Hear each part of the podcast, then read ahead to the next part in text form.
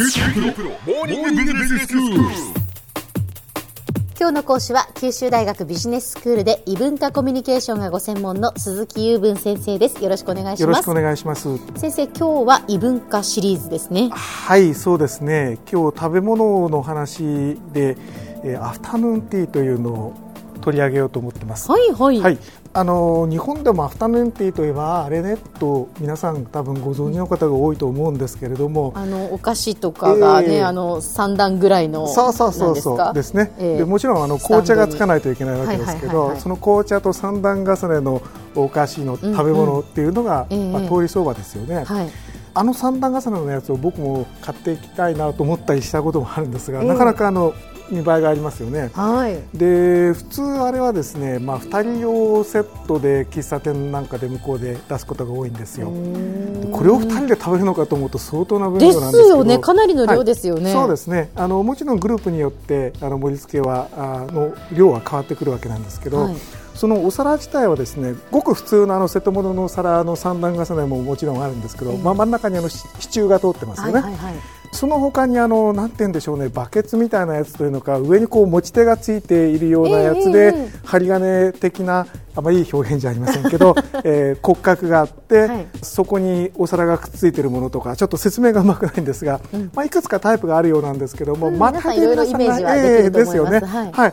であれはですね、えーと、形としては3種類違うものを盛るわけなんですけど、大抵一番下がサンドイッチ真ん中がスコーンで上がケーキの類っていうのが大体通り相場です、うんうん、もちろん違うところもあるんですけどね、うん、これを下から食べるとかあるんですか？えーとですね、まあ、正式にはいろんな作法があるのかもしれないけど、まあ、普通は下から食べますね。あのサンドイッチの類いわゆるご飯的なものを最初に食べて、まあ、デザート的なものは後回しが普通でしょうね。はいでですね、えーと、アフタヌーンティーという名前ですが、うん、えー、まあ、午後のお茶ということで、えー、まあ、昔、その上流階級の人たちがいわゆるそのお呼ばれしたり呼んだりして、うん、まあ、社交としてやっていた、まあ、午後のお茶なわけなんですけども、はい、ハイティーと呼ばれることもあるんですよ。で本当は厳密にはちょっと違うもので、アフタヌーンティーはさっき言ったようなことですがハイティーはですねあの夕食を早めに食べるというような意味があったというふうにも言われているんですね。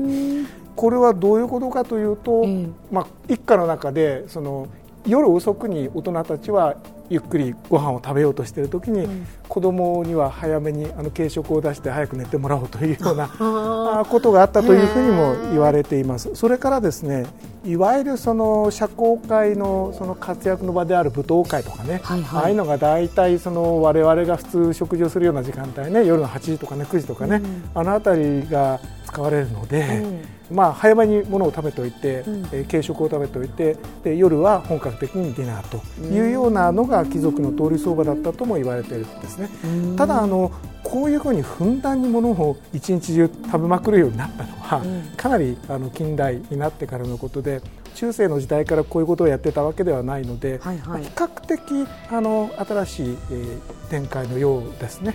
ででいずれにしてもこれだけ豪勢なものですから私から見がこれを見ますとですねああ痛風になるなというような感じがするんですけども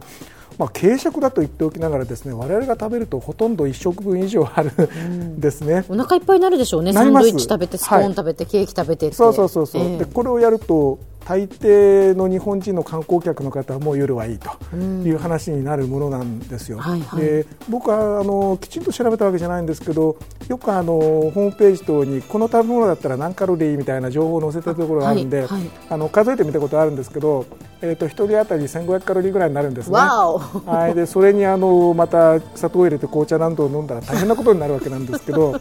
えー、これだけのことをやっておいて最近太っちゃってとかって笑う人が、ね、向こうでは多いんですけど 笑い事じゃないんですけどね。で、まあ、そういう形で現代でも、まあ、楽しんでいるアフタヌーンティーなんですが、まあ、その昔は、まあ、貴族のその社交の場で出てきたことなんですけども、現代ではこういうことをきちんとやってるご家庭というのは少なくて、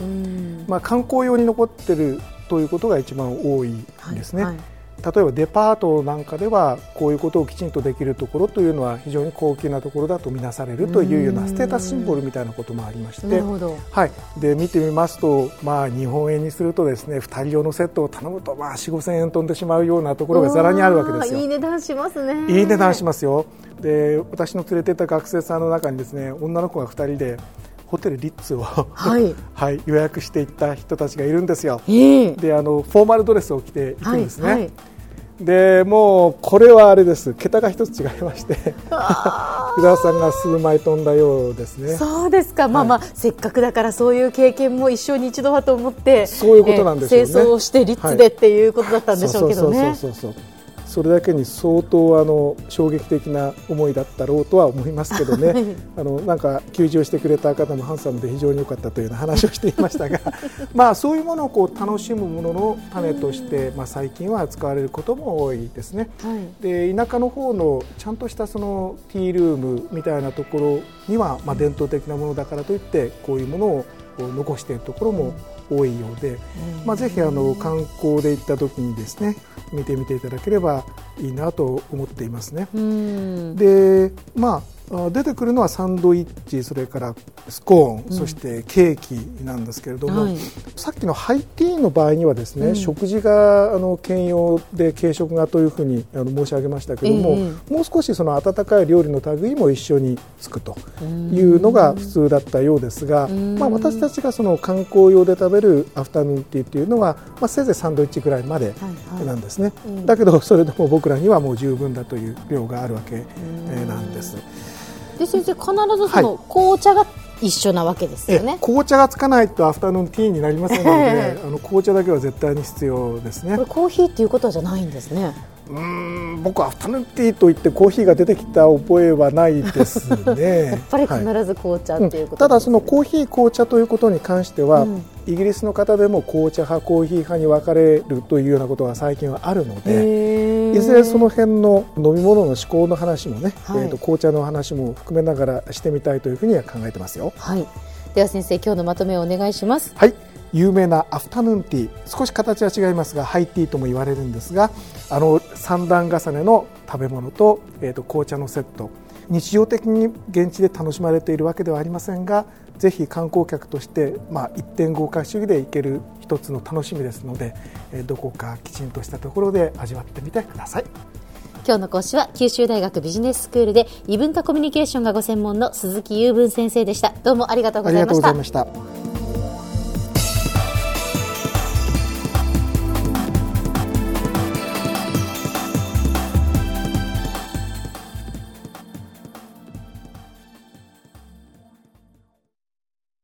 QT プロは通信ネットワーク、セキュリティ、クラウドなど QT ネットがお届けする ICT サービスです。